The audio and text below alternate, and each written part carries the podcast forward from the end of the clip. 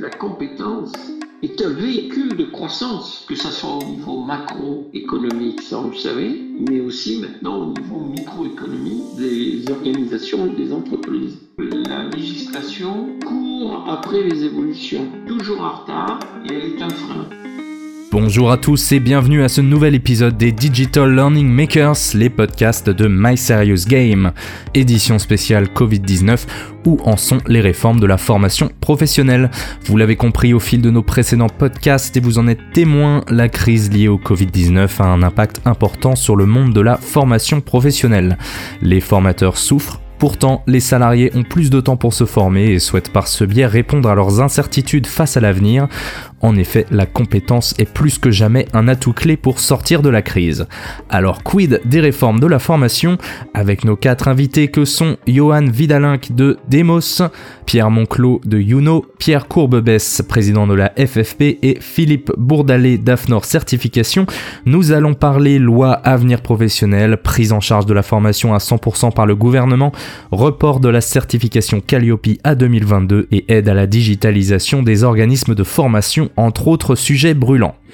Commençons dès maintenant avec notre premier invité. Johan Vidalink est responsable qualité, certification professionnelle et relations OPCO au sein de Demos, un acteur important de la formation professionnelle qui dispose d'une expertise de près de 50 ans sur des thématiques essentiellement transverses comme le management, la RH, la bureautique ou la communication. Bonjour Johan. Bonjour Clément. Alors on va s'intéresser aujourd'hui aux réformes de la formation et la dernière en date, dite loi avenir professionnel, comporte plusieurs dimensions. Est-ce que vous pouvez nous la présenter? Alors oui, alors c'est ben, c'est une réforme qui est euh, qui est systémique, hein, qui est globale. Donc euh, en fait, moi je parlerai pas de réforme, euh, je parlerai de réforme avec un S. Mhm. Voilà, donc parce qu'il y a eu plusieurs réformes en, en, une. Donc en fait, elle a au premier lieu, elle a touché tout ce qui est acteur institutionnel, hein, c'est-à-dire que euh, elle a touché les OPCA, qui sont plus OPCA mais OPCO, mhm. qui ont été amenés à fusionner. Il y a eu la disparition des fonds GESIF également et euh, la reprise en main euh, de l'ensemble du système par l'État avec la création de France Compétents. Donc ça, c'était au niveau de la partie institutionnelle. Il y a eu également, euh, on va dire, toute la tuyauterie financière hein, qui a été euh, remise en question avec euh, notamment ben, une politique de l'emploi. Hein. donc, on a redirigé les flux financiers plutôt vers les demandeurs d'emploi et puis au détriment du coup euh, des salariés. Et ça, ça s'est traduit euh, notamment par euh, le fait que les grandes entreprises n'ont plus accès à des financements sur le plan de développement des compétences. Et on a une incidence certaine. Il y a eu également du coup des, un certain nombre de choses spécifiques aux organismes de formation, hein, notamment euh, sur euh, un accès au marché un peu restreint, puisque à partir de 2022, c'était censé être 2021, mais dans le contexte actuel, les dates ont été décalées. Euh, les organismes de formation devront avoir une certification qualité qui s'appelle Calliope, mhm. et donc du coup qui sera nécessaire pour pour avoir accès aux fonds publics. Et dans le cadre du CPF, compte personnel de formation, aujourd'hui, les organismes de formation doivent proposer une offre qui soit certifiant. Enfin, mmh. c'est pas si évident que ça et ça nécessite euh, une ingénierie particulière et donc c'est un sorte de frein, une restriction à un certain type de marché pour les organismes de formation. Donc je parlais du CPF, hein, euh, la dernière chose sur cette réforme, c'est-à-dire que elle voulait rendre l'individu euh, libre de son parcours professionnel. Le particulier joue un rôle important avec la nouvelle application CPF on a également euh, eu une libéralisation du marché de l'apprentissage, puisque aujourd'hui, une entreprise, un organisme de formation, peut créer son CFA, et donc du coup, bah, effectivement, ça offre de nouvelles perspectives euh, pour entrer dans un nouveau marché. Comment les structures se sont appropriées les, attendus de la réforme? Alors par euh, structure, alors je, vais faire un focus sur les entreprises et les organismes de formation. Ça me semble peut-être les, deux les deux qui ont été très impactés. Mhm. alors on va pas se cacher, hein, la situation est très hétérogène. Hein, entre différents acteurs. Si je prends le cas des entreprises, bon, ben, on va avoir euh, de manière caricaturale la grosse entreprise du CAC 40 qui a un gros service RH, un plan triennal, voire, euh, voire, quinquennal, une vision à long terme, euh, une prospective et qui du coup s'est déjà fortement approprié les dispositions de la réforme. Nous, on travaille par exemple avec des, des gros comptes et ce qu'on constate, c'est que énormément se sont engouffrés dans la voie de la création de CFA, par exemple. Et à contrario, ben, on, on le voit sur des euh, sur des entreprises de taille plus modeste, des PME ou des petites entreprises qui, pour le coup, là naviguent un peu plus à vue, sont un peu plus euh, dans le suivi, euh, dans l'attente de, de, voir ce qui se passe. Mais pour l'instant, voilà, ils hésitent un peu sur la stratégie adoptée, euh, alors notamment aussi par rapport au fameux CPF co-construit, hein, parce que ce que je disais juste avant sur sur la réforme, c'est que les entreprises de plus de 50 salariés aujourd'hui n'ont plus accès aux fonds mutualisés des mhm. OPCO sur leur plan de développement des compétences. Alors c'est dramatique euh, chez certains puisque c'est compté beaucoup dessus sur leur budget de formation et que derrière ça devient de l'investissement et euh, toutes les entreprises n'ont pas cette capacité d'investissement. Donc derrière, euh, pouvoir arriver à co-construire euh, le CPA avec son salarié, ça peut être une des solutions. Et si on sent que certaines entreprises sont peu mûr là-dessus, d'autres euh, hésitent encore un peu. Enfin, on va avoir des situations très très hétérogènes en ce qui concerne les entreprises. si je prends euh, après les structures organismes de formation, la réforme les incite à aller vers de nouveaux marchés, donc euh, notamment celui du particulier, mais aussi celui de l'apprentissage. on va faire un zoom par exemple sur le CPF ce qu'on constate, c'est que beaucoup d'organismes en fait se sont appropriés le CPF et on le voit notamment euh, sur la plateforme CPF hein, où il y a euh, plus de 10 000 prestataires qui aujourd'hui ont une offre certifiante, donc c'est beaucoup et c'est plus qu'attendu au final. Donc, euh, mhm. donc on voit que les organismes sont quand même mis au niveau au niveau là-dessus. Après, sur les exigences qualité, aujourd'hui, il est encore un peu tôt pour faire un bilan, puisque à date, je crois que un petit millier d'organismes avaient été certifiés Calliope, mais avec le report en 2022, on ne sait pas aujourd'hui combien d'organismes iront vers la certification qualité et euh, si beaucoup y satisferont. Euh, voilà, il est encore un peu tôt, euh, à mon sens, pour faire un bilan là-dessus. Vous avez quand même une idée de à quoi va ressembler le paysage réglementaire de la formation post-Covid?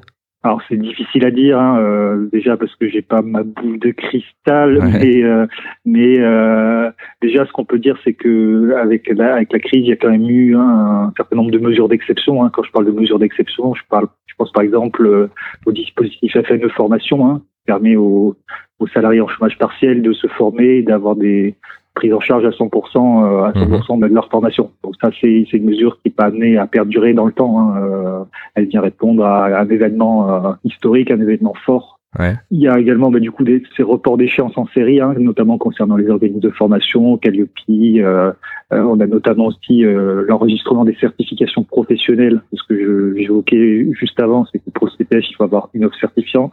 Elle est enregistrée pour une durée déterminée auprès de France Compétences et cette durée a été prolongée d'un an, la durée de validité des certifications, donc ça laisse un peu de temps aux organismes de formation pour redéposer leur dossier et euh, ça donne une bouffée d'air. Donc ça, on va dire, c'est sur euh, tout ce qui est euh, dans le contexte de crise.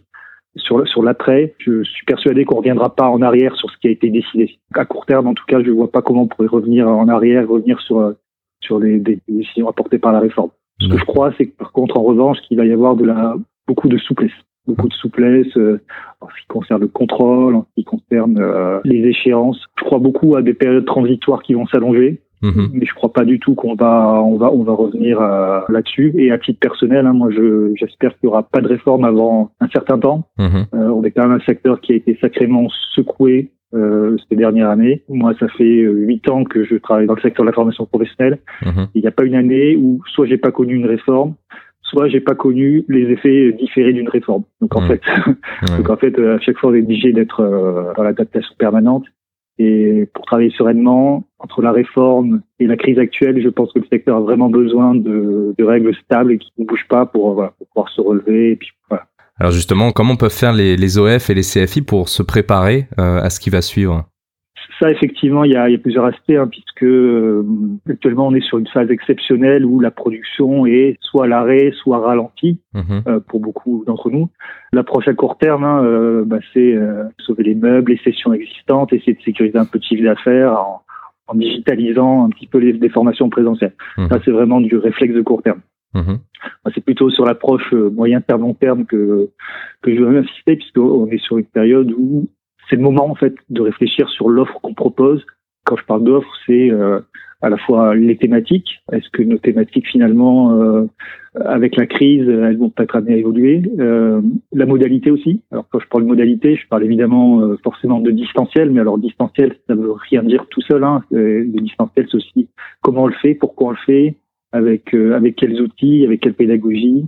voilà. Donc c'est aussi le moment de, de réfléchir à ça de réfléchir également sur son organisation. comment son organisation va être efficace pour répondre aux demandes des clients. Mhm. Et en lien avec l'organisation, il y a la montée en compétences, soit de soi pour des consultants formateurs indépendants, soit de ses salariés, justement pour, euh, pour répondre à ces nouveaux enjeux, parce que typiquement, si on commence à faire de la formation à distance, quand historiquement on faisait de la formation présentielle, c'est pas les mêmes compétences. Donc ça nécessite aussi de, bah, d'une certaine manière, de monter le niveau, euh, le niveau de jeu de ses salariés et de, de les faire monter en compétences. Voilà, ça peut être des compétences techniques, des compétences pédagogiques, des, des compétences commerciales. Hein. comment comment on vend aussi la formation à distance, par exemple. Mhm. Euh, voilà. Concrètement, est-ce qu'ils peuvent prendre appui sur euh, un dispositif en particulier, sur quelqu'un pour pour adapter leur organisation alors moi, en fait, je, vois trois leviers là-dessus. Hein. donc le premier levier, hein, si je raisonne sur, sur les organismes de formation, bah, c'est le recrutement. Mhm. Euh, Aujourd'hui, euh, la formation, c'est un domaine qui se spécialise. Hein. Il y a des ingénieurs de formation, il y a des ingénieurs pédagogiques, il y a des, euh, il y a des personnes qui sont experts de système qualité. Second levier, ça va être euh, tout le réseau de prestataires qui gravitent autour du monde de la formation professionnelle, soit qui vont euh, donner, euh, on va dire, de l'expertise ciblée. Hein. Là, en ce moment, la grosse expertise, c'est sur Calliope, c'est sur la certification professionnelle, mais ça va être aussi tout ce qui est prestataire de solutions techniques, LMS, intégration pour, pour la formation à distance. Mm-hmm. Voilà, donc ça, ça, sur tout ce réseau de prestataires, on peut se baser. Et enfin, ben, il y a tout le, le réseau enfin d'acteurs institutionnels. Donc, quand je parle d'acteurs institutionnels, je pense aux à France Compétences, Cariforef, euh, et également ben, associatif. Hein. Par exemple, euh, sur la partie learning, il y a le FFOD qui euh, donne à avoir beaucoup de documentation. Donc, en fait, le réseau d'acteurs institutionnels, qu'est-ce qu'il va faire? Il va donner du conseil, de la documentation et parfois également ben, du financement. Par exemple, mmh. euh, j'ai travaillé au sein d'un OPCO euh, et effectivement, on accompagnait par exemple les organismes de formation euh, à la digitalisation de leur formation. Et est-ce que cette transformation, soutenue par les réformes, elle va amener des, des changements profonds sur les métiers de la formation? Avant la crise sanitaire, moi j'aurais, j'aurais sûrement dit à très court terme, il ne faut pas s'attendre à des changements immenses. Hein. Mmh. Le marché doit mûrir. en général, c'est souvent les entreprises qui donnent le là, hein, et puis du coup, il fallait qu'elles aient le temps de s'approprier la réforme. Alors, euh, avec la crise sanitaire, euh, je pense que d'une certaine manière, ça va accélérer certaines choses amenées par la réforme, notamment autour de l'innovation pédagogique, puisqu'effectivement, euh, un des points forts de la réforme, c'était de consacrer la formation à distance dans, les textes, de, lui reconnaître vraiment une utilité et une utilité inexistante. donc là-dessus, je pense qu'il va y avoir une forme d'effet boost là-dessus. Mais euh, finalement, je suis pas certain qu'il y ait un véritable lien entre euh, la crise sanitaire qu'on voit et la réforme. Je pense que certains certains aspects vont être un peu plus développés là pendant cette période et qu'on va finalement revenir à, la dynamique d'avant-crise, euh, c'est-à-dire que si on prend l'exemple du CPF par exemple, effectivement on, voit que les individus se le sont appropriés, qu'il y a une demande qui augmente, mais finalement aujourd'hui on est loin d'un raz-de-marée. Mmh et la formation est, est encore aujourd'hui en majorité prescrite par l'entreprise. Mhm. On voit que c'est des changements qui sont lents. Et je prends aussi un exemple, par exemple, de, on a beaucoup parlé de l'AFES, hein, l'action de formation en situation de travail. Mhm. Euh, on a senti que c'était un sujet qui était nouveau et donc certains organismes s'étaient emparés. Mais aujourd'hui, dans les faits, euh, très peu de formations se déroulent sur cette modalité. Mhm. Il, y a, il y, a, un temps de mise en place, il y a un temps de latence. Il faut vraiment avoir en tête que la réforme, elle transforme, mais aussi progressivement les organisations. On n'est pas sur un coup de baguette magique. Bon, eh bien, merci beaucoup pour le temps que vous nous avez accordé. Ben, je vous en prie. Excellente journée. À vous aussi. Au revoir. Merci. Pierre Monclos a rejoint Youno en 2014 pour créer les premiers SPOC pour la formation professionnelle. Des formations digitales tutorées par des experts pour développer les compétences essentielles d'aujourd'hui. Il accompagne les entreprises dans leur stratégie de digital learning et fait une veille approfondie sur les évolutions RH liées au digital notamment dans son blog rh42.co. Bonjour Pierre. Bonjour Clément. Alors le 15 avril dernier, l'État annonçait la prise en charge de la formation des salariés en activité partielle. Comment tu analyses cette mesure et que peut-on en attendre? Oui, alors cette mesure qui est ouverte à toutes les entreprises pour tous leurs salariés en activité partielle et pour toutes les actions de formation et euh, pour Youno et pour moi la réponse qu'il fallait apporter dans ce contexte de double crise. Pour plusieurs raisons, non seulement parce qu'il y a en ce moment du temps pour se former et quand on est en activité partielle, il y a des jours non travaillés, mais aussi et surtout parce que euh, de mon point de vue, c'est comme ça que les entreprises seront plus fortes lors de la reprise en ayant misé pendant cette période sur le développement des compétences de leurs collaborateurs, là où on a trop souvent entendu qu'on ne trouve jamais le temps pour se former. Là, on l'a. Et puis les mmh. moyens, ils, sont ils sont derrière, hein, puisque le Fonds national de l'emploi qui sert à financer ça, euh, il est doté de 500 millions d'euros. Et il y a mmh. des encouragements très clairs du ministère du Travail, euh, du gouvernement et des directs à utiliser ces financements. Donc, on peut s'attendre à ce que les entreprises euh, le mobilisent euh, clairement. Et euh, de notre côté, chez Youno, on l'a constaté, ça fait une semaine, là, quand on enregistre ce podcast, que c'est en place. Et on a eu un nombre de demandes, bah, n'avait jamais vu ça en tant qu'organisme de formation. Donc c'est une bonne nouvelle pour les compétences des collaborateurs. Alors concrètement, comment une entreprise ou un salarié peut bénéficier de tout ça? Alors, il suffit, la première condition, c'est déjà que l'entreprise soit en activité partielle, mhm. même si c'est pas sur la totalité de ses salariés. Et son action principale, c'est de définir ce qu'on pourrait appeler une sorte de petit plan de formation pour euh, les formations qui seront suivies sur ces jours euh, non travaillés. Quand mhm. elle a fait ce plan de formation, donc elle identifie les thèmes des formations, le nombre de personnes concernées et les prix en demandant des devis aux organismes avec lesquels elle envisage de travailler. Elle envoie ce plan et ses devis euh, sous la forme d'une demande de subvention. Euh, elle l'envoie soit aux directions régionales des entreprises du travail et de l'emploi, soit dans certaines régions directement aux OPCO, parce que les OPCO dans cette période vont aider les directs à étudier tous les dossiers pour accorder les subventions, sachant que c'est une procédure euh, simplifiée, hein, c'est assez simple pour les entreprises. Peux-tu nous dire en quoi consiste le plan de développement des compétences et comment ça s'articule avec le CPF alors, le plan de développement de compétences, donc c'est le, plan qui est réalisé par les entreprises sur son budget euh, pour euh, déployer des formations en lien avec la stratégie de l'entreprise. Mhm. Euh, il continue dans cette période. C'est pas parce qu'on se retrouve tous à distance et pour certains en activité partielle que les formations ne continuent pas d'être déployées et financées par les entreprises. C'est juste qu'il y a des adaptations. Euh, les principales adaptations qu'on voit, c'est que vu qu'il y a plus de temps disponible, même pour les entreprises qui sont pas en activité partielle, ceux qui restent à plein temps, ils ont un tout petit peu moins d'activité. Et mhm. donc, les entreprises, pour les formations qui peuvent se faire à distance, euh, avancent les plannings pour profiter entre guillemets de cette période pour euh, déployer certaines formations. Ensuite, côté CPF, pour ceux qui connaissent pas le compte personnel de formation, hein, il y a deux manières dont il peut être mobilisé et euh, ça continue de fonctionner dans cette période. La première manière, c'est n'importe quelle personne qui est active aujourd'hui, donc qui a accumulé des crédits formation en travaillant, elle peut euh, prendre en main sa formation et mobiliser ses crédits pour financer des formations. À la base, ça n'a aucun lien avec l'entreprise. Hein. On a ce compte en tant que citoyen et donc euh, on peut mobiliser ses crédits, trouver une formation et puis on la suit en dehors du temps de travail. Chacun est donc libre de suivre la formation qu'il veut sans avoir à demander quoi que ce soit à son employeur.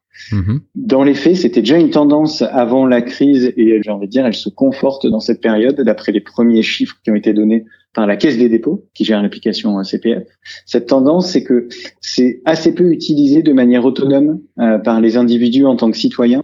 Mhm. Et donc, les entreprises incitent leurs salariés à mobiliser le CPF, vu qu'une entreprise ne peut pas forcer un salarié à mobiliser son CPF, elle doit mettre en place des stratégies pour que ça soit intéressant pour tout le monde. Et donc, elle propose des contreparties. Si tu mobilises euh, ton CPF sur une formation euh, par exemple sur les compétences transversales, on considère que c'est un enjeu pour l'entreprise et donc si tu fais ça, on pourrait euh, t'autoriser à suivre toute la formation sur ton temps de travail. Comme ça, pendant ce temps-là, tu es rémunéré, tu gardes ta rémunération euh, normale. On peut aussi te proposer des abondements pour compléter le financement si tu n'as pas assez de, de crédit ou si tu veux les garder pour autre chose.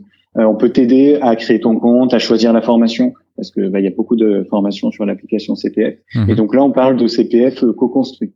Et euh, donc ces deux utilisations, le CPF autonome, le CPF co-construit, euh, sont en augmentation dans cette période. La Caisse des dépôts, elle disait début avril qu'il y avait une augmentation de 10% de sollicitations sur les formations distancielles donc ça, c'était euh, il y a presque un mois. Et nous, on, euh, chez Guno, on a pas mal de formations qui sont éligibles au, CPF sur les sur les soft skills. Et euh, chaque semaine, la hausse augmente. J'ai envie de dire, il y a de plus en plus de demandes. Donc on, peut supposer. Ouais, c'est lié directement à la crise, ouais. Alors, il y a plusieurs choses. Hein, ce sont des hypothèses, mais comme tu le dis, c'est lié à la crise les gens ont plus de temps disponible, mais aussi euh, ce souci de leur employabilité parce que bah, ils savent pas quel sera l'impact de la crise sur mmh. leur emploi ou sur leur métier au sein de l'entreprise. En tout cas, c'est les deux les, deux principales raisons qui ressortent quand on échange avec les, les apprenants. Donc ça ça en fait nos deux principales hypothèses pour expliquer ça. Et d'ailleurs, pour toi, la formation va-t-elle jouer un rôle crucial dans la sortie de crise?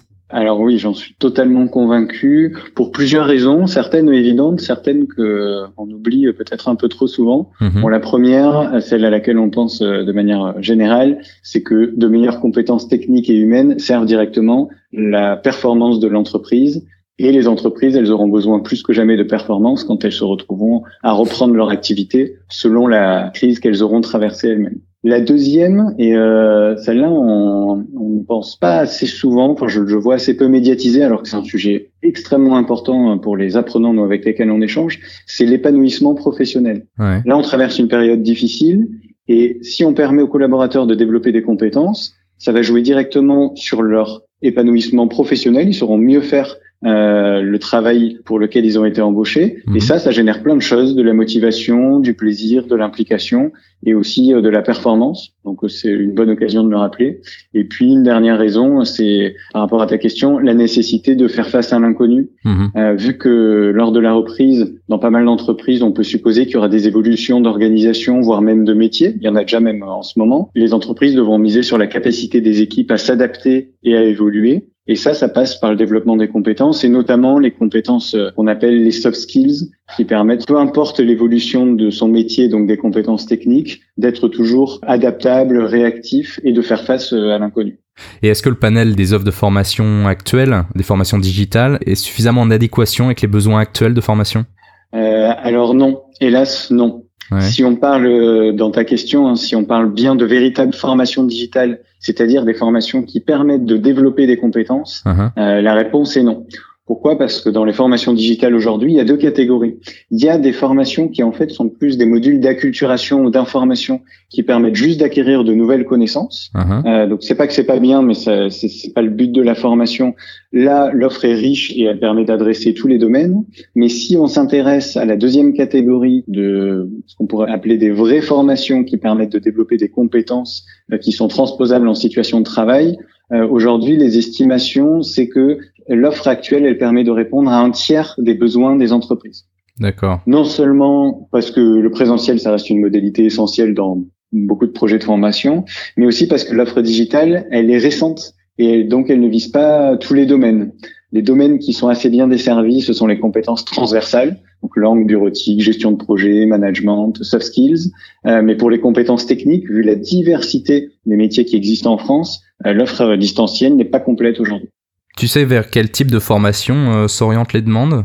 Alors là, les tendances restent les mêmes qu'avant. Les deux formations qui sont les plus recherchées sur le moteur de l'application, alors historiquement, c'est l'anglais et le permis. Mhm. Euh, là, le permis, on peut moins le passer. Et du coup, les, les, tendances qui viennent ensuite en termes de formation effectivement suivies, ça reste sur toutes les langues au sens large du terme, pas uniquement mhm. l'anglais, euh, que ce soit professionnel, personnel, pour le voyage, peu importe. Euh, ensuite, on a les compétences techniques qui restent euh, en deuxième position. Et puis, on a les compétences transversales qui ont fait une percée là depuis un an, mais qui continuent cette percée même pendant cette période. La seule compétence qui est moins développée, ou en tout cas qui fait prendre euh, la place sur le podium par celle que je viens de décrire, c'est la bureautique, qui historiquement était deuxième et euh, qui perd des places au profit des compétences techniques et transversales. Bon, maintenant, si on prend un peu de hauteur, ça fait maintenant cinq semaines qu'on assiste à la digitalisation massive et soudaine des contenus de formation pour la continuité pédagogique. Quel regard portes-tu sur ces nouvelles tendances? Alors déjà, il y a des bonnes nouvelles. Côté bonnes nouvelles, on peut constater que certains organismes de formation et beaucoup de formateurs qui à la base faisaient uniquement du présentiel ont réussi à digitaliser une mhm. partie de leur activité pour continuer leur mission de développement des compétences euh, chez leurs clients. Mhm. Et puis, euh, ce passage forcé à faire tout à distance, y compris la formation, ça a permis, un peu comme pour le travail à distance euh, le permet de manière plus générale, de faire réaliser aux entreprises la valeur que peut créer la formation à distance, mais aussi ses limites ce qui permettra, quand on reviendra à une situation normale, euh, de mieux appréhender quelle modalité répond bien à quel besoin. Et puis euh, ensuite, c'est la même chose pour les outils, notamment les outils de classe virtuelle, avec lesquels ont dû se familiariser beaucoup, beaucoup de personnes. Et du coup, ils pourront en tirer des fruits demain pour faire à distance ce qui ne nécessite pas de se réunir euh, physiquement au sein des parcours de formation. Donc, euh, ça permettra d'avoir un dosage euh, un peu plus pertinent suite à ce qu'on aura testé pendant cette période où il y a eu un passage euh, forcé. Donc ça, c'est les bonnes nouvelles, euh, mais il n'y a pas que des bonnes nouvelles. Hein. Tout n'est évidemment pas parfait. Dans le mhm. secteur de la formation, il y a beaucoup d'organismes et de formateurs qui subissent cette crise, faute de pouvoir digitaliser tout ou partie de leur offre, et surtout dans des délais si courts. C'est pas qu'ils en ont pas la, la, compétence ou la capacité, mais là, il a fallu aller très vite. Euh, et puis, il y en a certains qui vont aussi vite dans la digitalisation de ce qu'ils faisaient, mais qui proposent des expériences de formation qui sont, de mon point de vue en tout cas, vraiment, vraiment pas satisfaisantes. Euh, j'ai vu plein de situations où des modules de deux journées euh, de formation présentielle étaient transformés en deux journées de classe virtuelle. Mmh. Donc pendant sept heures chaque jour, on fait la classe virtuelle. Sur un plan pédagogique, c'est un peu absurde et un plan de motivation assez assez compliqué. Mmh. Voilà à peu près les premières analyses que qu'on peut faire des tendances à ce stade. Bon, pour conclure, on, on va essayer de se projeter un petit peu. Est-ce qu'on peut s'attendre à des, des, modifications en profondeur du marché de la formation et de sa réglementation euh, post-crise? Je pense que effectivement, on peut s'attendre à à pas mal de modifications. Mhm. Euh, sur le marché, déjà, dans ta question, oui, moi je pense qu'il va y avoir des changements parce que la crise que subit le secteur, elle est assez forte. Mhm. Et on peut s'attendre à ce que beaucoup d'organismes de formation euh, n'y survivent pas. En France, il y a plusieurs dizaines de milliers d'organismes de formation. Il y en a beaucoup qui sont tout petits. Mhm. Euh, mais il n'y a pas que les tout petits, hein, les, les, y compris des gros avec lesquels j'échange me disent qu'ils sont en difficulté. Et euh, ce qui devrait se passer, beaucoup d'organismes font partie de groupes de formation. Il pourrait y avoir euh, des fusions de marques ou euh, des stratégies qui permettraient de faire tampon par rapport à la période actuelle. Mhm. Et puis euh, il en va de même évidemment pour les formateurs indépendants qui sont nombreux et qui eux, euh, bah, je suppose, devront trouver d'autres sources de revenus au moins pendant un certain temps, vu qu'ils sont plus sollicités par les organismes présentiels pour leur activité euh, classique. Et sur la réglementation, en fait, c'est un peu difficile de savoir à quoi on peut s'attendre, mais vu que tout est déjà en place, les différents dispositifs de financement, de règlement, de réglementation, je vois pas quels seraient les changements nécessaires après la crise. Le seul qu'on pourrait peut-être imaginer, c'est par rapport au financement, parce que mhm. bah, ça fait euh, maintenant un, bon moment que les entreprises de plus de 50 salariés n'ont plus de financement des OPCO. Donc, pour faire financer la formation, c'est essentiellement sur son budget propre. Et là, on voit que l'État euh, vient à la rescousse avec le Fonds national de l'emploi et 500 millions d'euros. Selon les impacts que ça aura sur euh, les plans de formation, on peut deviner que ça pourrait susciter des débats sur euh, dans quelle mesure il faudrait pas qu'il y ait à nouveau un petit peu plus de financement pour les formations, y compris dans les entreprises de plus de 50 salariés, qui sinon s'emparent pas tant que ça de la formation, alors que ça sert euh, les compétences de ses collaborateurs et donc euh, leur épanouissement, mais aussi la performance de l'entreprise. Bah merci beaucoup pour tous ces éclairages. Merci à toi Clément. Et à bientôt. À bientôt. Notre prochain invité est Pierre Courbebès, président de la Fédération de la formation professionnelle. La FFP réunit 900 entreprises de formation et du développement des compétences, formant ainsi près de 6 millions d'apprenants par an. Bonjour. Bonjour. Alors nous sommes dans la sixième semaine du confinement. Pouvez-vous nous dire comment se portent les acteurs de la formation à ce stade? Écoutez, le secteur de la formation est dans une crise inédite. Mhm. Quasiment 85% euh, de l'activité est à l'arrêt, malgré une bascule euh, importante du présentiel au distanciel. Cette crise sanitaire a donc euh, des conséquences sur le plan évidemment social.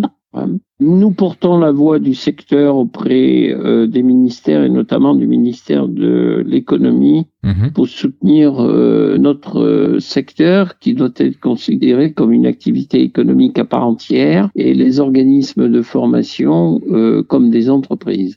Des réformes justement dans, dans, le secteur de la formation ont été enclenchées déjà depuis plusieurs années. Est-ce que vous pouvez nous dire comment la crise actuelle a impacté leur bonne conduite?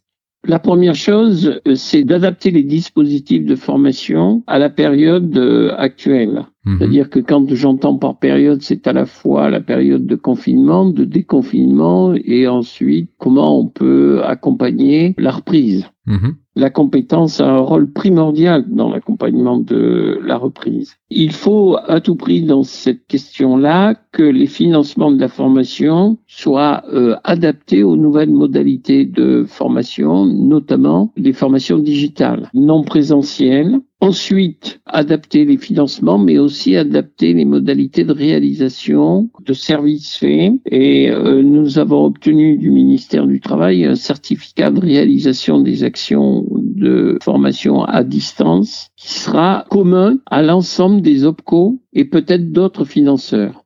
En fait, quand l'objectif, c'est d'harmoniser et de simplifier. Vous aviez mené justement le dialogue auprès du ministère du Travail et de l'Économie pour décaler la certification Calliope à 2022. Pour quelles raisons D'abord, d'une part, la FFP a toujours promu le professionnalisme et le développement de démarches qualité euh, dans notre secteur. Elle a porté la création de l'Office professionnel de qualification des organismes de formation hein, auprès des pouvoirs publics. Aujourd'hui, nous avons un label créé par les pouvoirs publics, Calliope, qui concourt d'ailleurs euh, à la lisibilité du secteur et des entreprises de formation. Mais il nous apparaissait difficile d'avoir les démarches pour le label, de construire euh, de nouveaux systèmes d'assurance qualité dans nos organismes d'ici la fin de l'année, compte tenu que nous sommes déjà à six semaines d'arrêt, mhm. euh, voire plus. Donc euh, c'est tout simplement évident et raisonnable de reporter d'un an. Dans le cadre des réformes, le marché de, de la formation avait amorcé une transformation digitale de ces métiers. Qu'en est-il aujourd'hui? Alors, comme je le disais, 90% de la formation était en présentiel. Je pense que à l'instant, euh, on est plutôt à plus 15%, c'est-à-dire on est à 25%. On peut penser que en sortie de crise, on sera à minima à 30%. La crise a été salutaire sur le plan du développement du distanciel.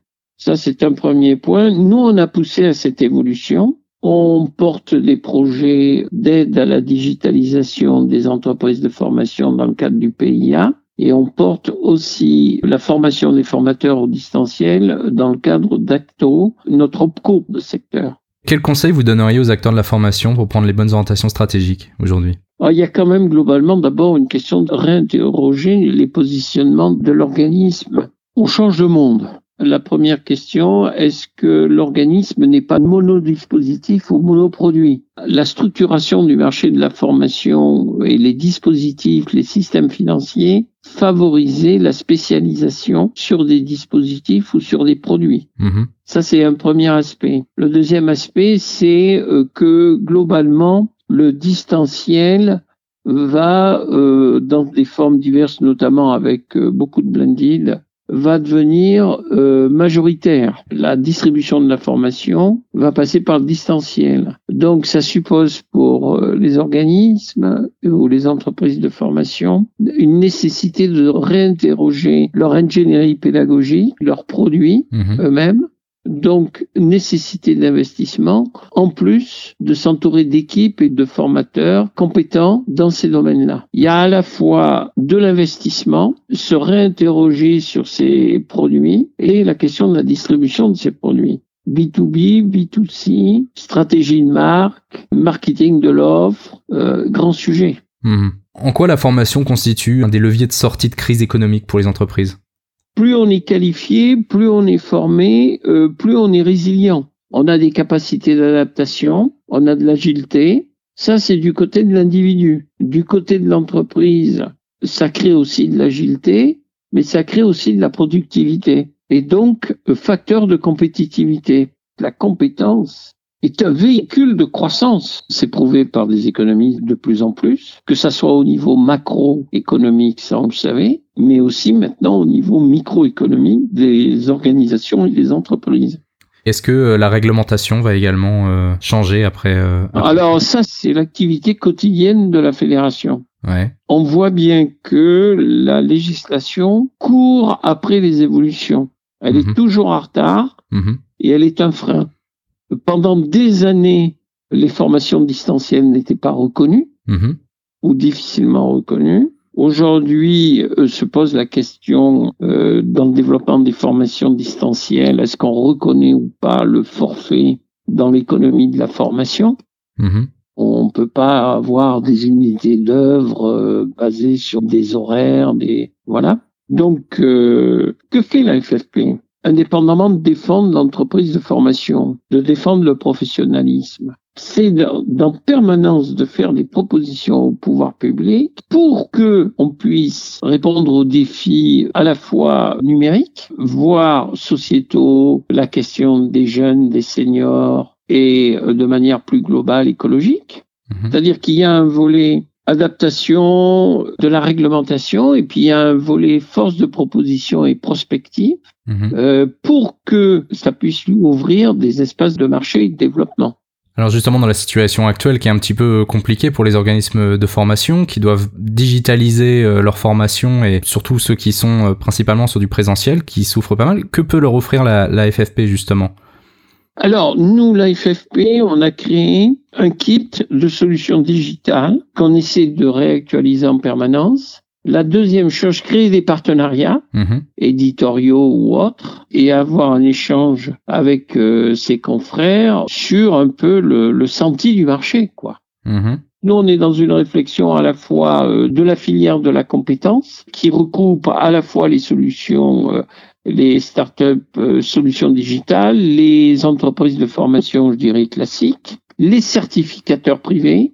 On en a peu parlé, mais il ne faut pas négliger la question de la certification de la formation et tout ce qui touche aux transitions professionnelles pour les demandeurs d'emploi, pour les jeunes. on a peu parlé de la question aussi de l'apprentissage. On peut le dire la réussite de la réforme.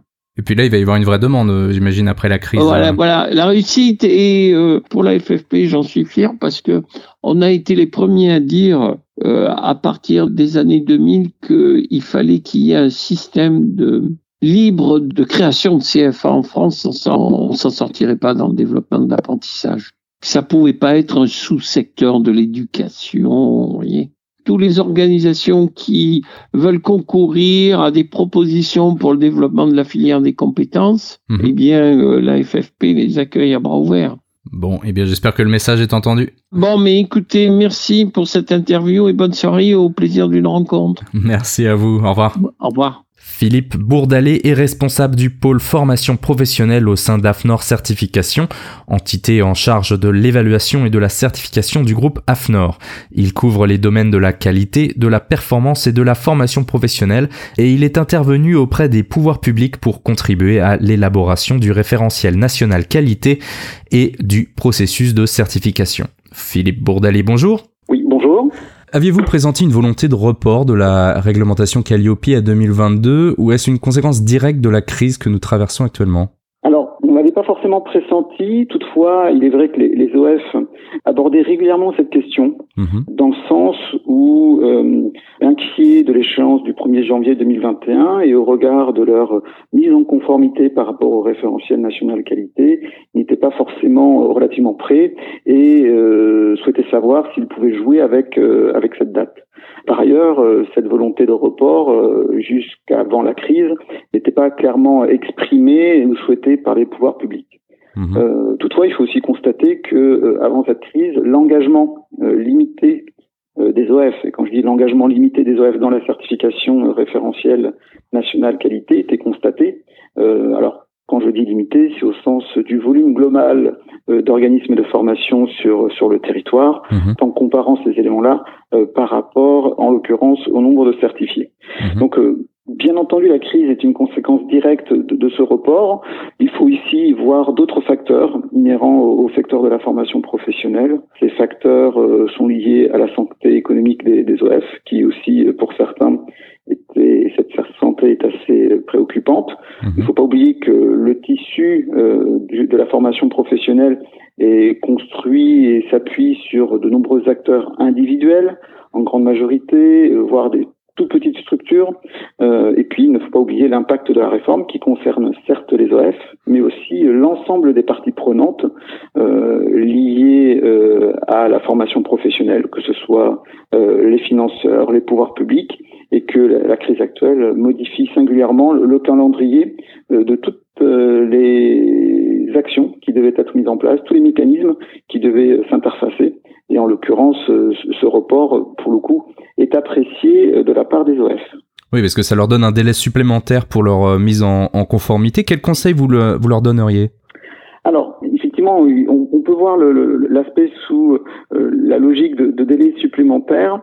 Toutefois, ce qui est important de, rappeler, c'est que ce report ne doit pas être un report d'engagement des OF dans la démarche qualité. Mhm. Euh, c'est-à-dire que les OF euh, s'engagent naturellement dès cette année euh, vers la certification référentielle nationale qualité Calliope. D'autres profiteront de l'année 2021 pour se faire certifier. il ne faut pas oublier que le stagiaire, le bénéficiaire, l'apprenti reste la personne euh, on va dire mobilisée et, visée et elle attend toujours une prestation de formation conforme. Donc le référentiel national qualité existe euh, pour appeler aux OF le standard minimum à appliquer dans le cadre de prestations de formation qui font l'objet euh, de financement public et cette logique de démarche qualité peut s'engager dès maintenant, dès l'année 2020. Je pense qu'il est important de rappeler cela. Toutefois, ce, délai supplémentaire, ce report, euh, bah, autorise euh, le prestataire de formation, l'organisme de formation, à bien se préparer. Mhm. Alors, bien se préparer pour euh, pour une structure, c'est avant tout identifier quelle sera la personne qui sera en charge de ce projet de certification. Alors, quand vous êtes seul, bien entendu, la question ne se pose pas, mais quand vous êtes une structure de 4-5 euh, personnes, voire un peu plus, euh, vous pouvez confier ce projet de mise en conformité en vue de la certification à une personne en interne pour qu'elle puisse monter ce projet. Mhm. Euh, il faut que cette personne puisse analyser les textes, analyser le référentiel, comprendre ce qui est attendu par rapport aux prestations de formation que l'OF réalise. Elle peut se former. La démarche qualité n'est pas une démarche évidente a priori, donc se former, comprendre le référentiel peut être tout à fait approprié. Mhm. Le point clé, et je le répéterai euh, inlassablement, c'est bien la réalisation d'un diagnostic.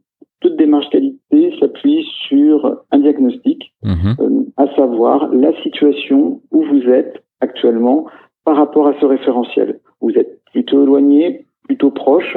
Euh, bien entendu, certains sont déjà certifiés, certains ont déjà également été référencés euh, via la plateforme Datadoc ou via les autres procédures des, des financeurs. Donc ce sont autant d'acquis qui sont utiles en vue de la certification euh, Calliope. Mhm. Toutefois, faire ce diagnostic est un élément euh, essentiel. Pour quelle raison?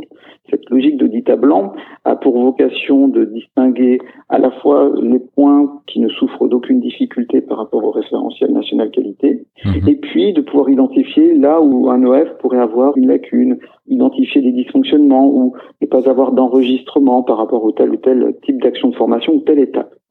C'est un diagnostic important. Pour quelle raison? Puisque en fonction des, conclusions, euh, vous allez pouvoir et un OF va pouvoir établir un plan d'action. Mhm. Et ce plan d'action va s'inscrire dans le calendrier souhaité de l'OF, donc euh, soit dans un calendrier proche, soit dans un calendrier un peu plus étendu dans le temps, avec la vocation d'ajuster les pratiques. Alors ces pratiques peuvent avoir euh, comme impact une modification du fonctionnement, euh, une modification des pratiques des, équipes, et puis euh, peut-être le fait de compléter un certain nombre d'enregistrements, de documents pour apporter la preuve au moment de l'audit de certification que les actions sont bien réalisées comme ce que l'entend l'OF et comme le demande également le référentiel national qualité c'est bien euh, une distinction par rapport à ce qu'ont connu euh, les OF jusqu'à maintenant, et notamment via la plateforme Datadoc. On n'est plus dans une logique de déclaration, on est bien dans une logique de démonstration de conformité. Mhm. Et cette démonstration de conformité, alors le référentiel plus le guide de lecture euh, du ministère du Travail apporte des éclairages, mais nécessite une formalisation. Alors les formes sont tout à fait, euh, dire, variées et les auditeurs acceptent des formes variées pour cette formalisation, mais il faut pouvoir en démontrer euh, l'existence. Dans tous les cas, et vous comprenez bien au travers de mon propos, que euh, l'OF conduit un véritable euh, projet et en ce sens définit des jalons de passage en vue de la certification. Nous n'oublions pas non plus que bon nombre de structures, y compris la nôtre, euh, les priorités du moment constituent euh, le sujet de la reprise et de la relance après euh, la période de, confinement. Toutefois, si je dois terminer mon propos sur ce délai, il y a quand même un écueil à éviter, qui est l'écueil, en tout cas, de positionner l'audit ou de facto l'audit fin 2021. Mmh. c'est un élément sur lequel nous étions déjà très attentifs, tout organisme certificateur confondu, sur le risque de concentrer les audits sur euh, la période juste avant la date d'échéance. nous étions fortement inquiétés de ce qui se passait par rapport à l'année 2020. En l'occurrence, les reports, et il y a des, des organismes de formation qui reportent sur 2021, peuvent reproduire les mêmes demandes et les mêmes schémas à positionner l'audit juste avant la date d'échéance avec les risques et les incertitudes quant à l'obtention de la certification à la bonne date. Donc, euh, si euh, il y a report, il convient plutôt de l'envisager sur le premier semestre 2021 euh, pour euh, détenir ce certificat et donc pouvoir aborder l'échéance du 1er janvier 2022 avec plus de sérénité. D'accord. Pour revenir à ce que vous disiez juste avant, euh, est-ce que vous pensez que la crise actuelle, elle met en, relief des champs encore non traités par les réformes et la certification? On va dire que la crise interroge toutes les structures, quelles qu'elles soient, et pas uniquement les acteurs euh, du secteur de l'information, sur euh, leur continuité d'activité et sur leur business model. Euh, bien naturellement, euh, bon nombre de structures avaient pu identifier quelques dispositions euh, pour trouver des solutions, trouver des parades, mais à ce jour, rien n'avait été aussi poussé que le nécessite la situation actuelle. Donc, pour les OF, et c'est le cas, hein, on voit un grand nombre d'OF qui migrent actuellement leur formation qui était jusqu'à présent en, mode présentiel sur des formations euh, à distance, des formations digitales, mais euh, avec plus ou moins de succès dans cette migration parce que la, la, formation digitale nécessite un certain nombre de compétences, des technologies, euh, aussi une expérience euh, et puis des, des, apprentissages distincts de la formation en, présentiel. Mhm. Donc il est sûr que c'est un élément particulièrement euh, impactant et qu'à ce titre-là, cette crise a et aura le mérite d'accentuer la digitalisation de l'offre de formation, euh, bien entendu au niveau français, d'accélérer euh, la transformation d'un certain nombre d'OF et je pense que les, pouvoirs publics ont bien compris tout l'intérêt aussi de pouvoir soutenir l'appareil formation professionnelle en France en faisant en sorte que l'offre de formation euh, digitale puisse se développer dans un court et moyen délai à une situation, une crise qui est effectivement pour le moment bien circonscrite sur euh, nos deux mois de, confinement, mais qui euh, pour le coup va s'étendre et on a bien compris que euh, des résurgences peuvent arriver et peuvent largement limiter l'activité économique dans les prochains mois. Donc pour les OF, ça constitue un champ on dire, de maintien d'activité et on le voit, bon nombre d'OF qui sont sur des modes de fonctionnement hors du mode présentiel, soit par du digital, soit par des formations euh, en one-to-one, euh, par exemple via euh, les communications téléphoniques ou autres, arrivent à maintenir une, une activité et à pouvoir soutenir leur fonctionnement, ce qui est essentiel dans cette période. Merci beaucoup Philippe. Merci Clément, à bientôt. Abonnez-vous à notre chaîne sur Deezer, Spotify, SoundCloud ou votre plateforme favorite et n'hésitez pas à partager nos podcasts. Merci à notre Learning and Quality Manager Florent Terrasse pour nous avoir aidé, ma collègue Charlotte et moi, à préparer cet épisode. N'hésitez pas à réagir sur les réseaux sociaux, sur les pages de My Serious Game pour soumettre vos idées et questions. Et nous nous retrouverons très bientôt pour un nouvel épisode des Digital Learning Makers.